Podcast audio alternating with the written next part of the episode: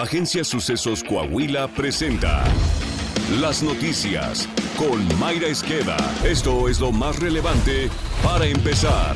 Coahuila. El Instituto Mexicano para la Competitividad, IMCO, resaltó en su estudio relacionado con la seguridad en México los avances y liderazgo nacional que tiene Coahuila en esta materia, dijo el gobernador Miguel Ángel Riquelme Solís. El organismo resaltó que entre los años 2015 y 2022 el número de carpetas de investigación por homicidios dolosos cayó un 49% y la cifra de delitos contra un patrimonio en un 44%. Miguel Riquelme agregó que la estrecha coordinación entre todas las corporaciones de seguridad pública, el respaldo de la sociedad y la permanente comunicación representan presentan los principales factores para los logros alcanzados en su administración. Asimismo, el mandatario estatal señaló que Coahuila tiene la tasa más baja del país en homicidios dolosos, que le ubica como el estado con menos casos de este ilícito en ambos lados de la frontera norte. Por otra parte, señaló que el estudio del IMCO resalta que Coahuila cuenta con una de las policías más especializadas de México. Nacional. De los combustibles que se producen en la refinería tejana Deer Park, comprada en casi 600 millones de dólares por el gobierno de la 4T, solo entre el 20 y 15% llegan al mercado mexicano. Ulises Hernández, director general de Pemex Comercio Internacional, apuntó que para que el porcentaje de combustibles que traen a México pueda ser mayor, es indispensable que se desarrollen otras vías de transporte, puesto que actualmente solo se puede hacer vía marítima. El 20 de enero del año pasado, Pemex anunció en un comunicado de prensa la compra de la refinería Deer Park. En el texto del comunicado señaló que junto a otras medidas, la compra representaba una acción estratégica del gobierno federal para lograr la soberanía energética del país y alcanzar la meta de garantizar el abasto interno de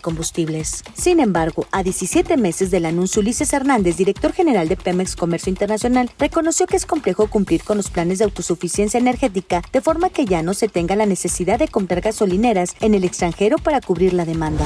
La pausa que ha abierto el Banco de México en el ciclo alcista de las tasas de interés se mantendrá sin cambios lo que resta del año, situándose en 11.25%, coincidieron para el economista especialistas en la materia de Bank of America, Securities y de Invex. La decisión de la Junta de Gobierno para dejar la tasa sin cambio en la reunión de este jueves será unánime, anticiparon. El economista jefe de Invex, Ricardo Aguilar, pronosticó que la inflación terminará este año con una variación de 5% anual y que la subyacente cerrará en 5.40%, lo que abrirá a La posibilidad de aplicar un primer recorte en la tasa para las primeras reuniones monetarias del año próximo.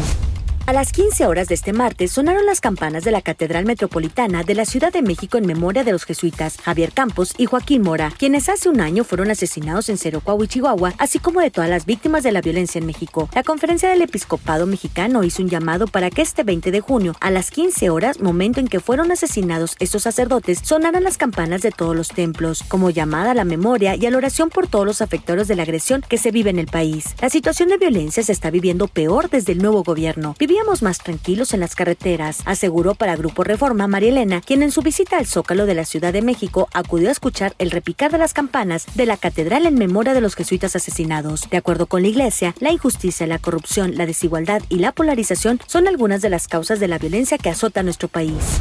La coordinadora general del Servicio Meteorológico Nacional, Alejandra Margarita Méndez, informó que durante la tercera onda de calor la temperatura máxima promedio alcanzada a nivel nacional fue de 34.8 grados centígrados, lo que supera los 34.1 grados registrados en 2019, los 33.5 grados observados en 2020 y los 33.3 grados alcanzados en 2019 y 2022. Sobre las lluvias, el Servicio Meteorológico Nacional reportó que del 1 de enero al 18 de junio de 2023 se registró 29.6% menos precipitación de lo habitual en ese periodo.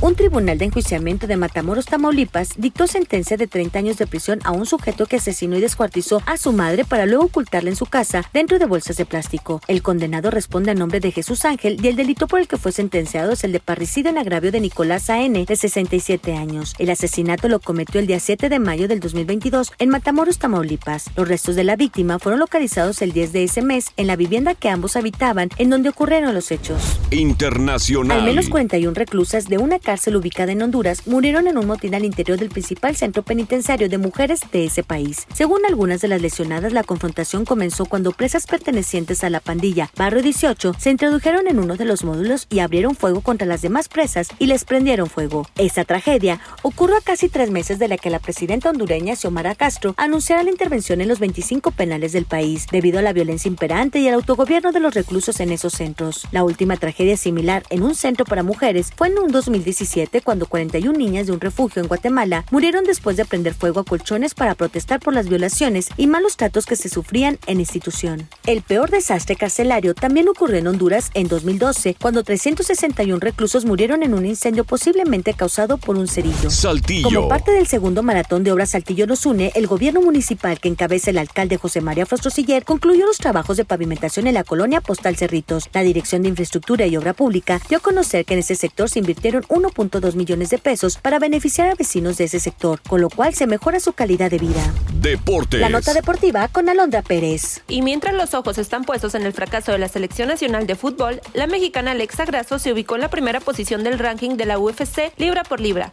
Es la primera vez que una mexicana logra alcanzar el sitio de honor. Grasso tiene 29 años de edad y posee una marca profesional de 16 ganados, 3 perdidos. Algunas figuras de las artes marciales mixtas ya se han pronunciado sobre la actualización del listado, como el irlandés Conor McGregor, quien a través de Twitter felicitó a la campeona con un Viva México. Está usted bien informado. Sucesos Coahuila.